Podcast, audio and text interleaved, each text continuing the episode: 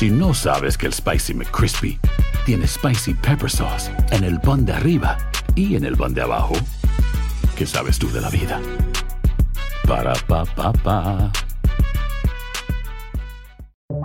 Buenos días, estas son las noticias en un minuto.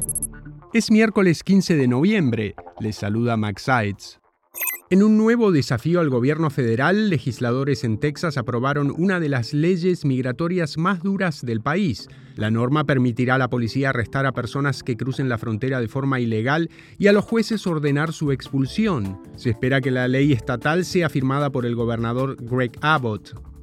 La Cámara de Representantes votó a favor de un plan para evitar un cierre del gobierno. La iniciativa del líder del cuerpo, el republicano Mike Johnson, otorga financiamiento hasta mediados de enero y contó con el apoyo de los demócratas. Ahora debe ser aprobada por el Senado. El ejército israelí entró al hospital Al-Shifa, el mayor de Gaza, para lo que denominó una operación precisa y selectiva contra Hamas. Cientos de pacientes están atrapados allí por los combates sin suministros ni electricidad. Joe Biden recibe este miércoles a su par chino Xi Jinping en medio de la reunión de APEC en San Francisco. Se espera que discutan temas espinosos como la soberanía de Taiwán y los conflictos de Gaza y Ucrania. Más información en nuestras redes sociales y univisionoticias.com. Hay gente a la que le encanta el McCrispy y hay gente que nunca ha probado el McCrispy.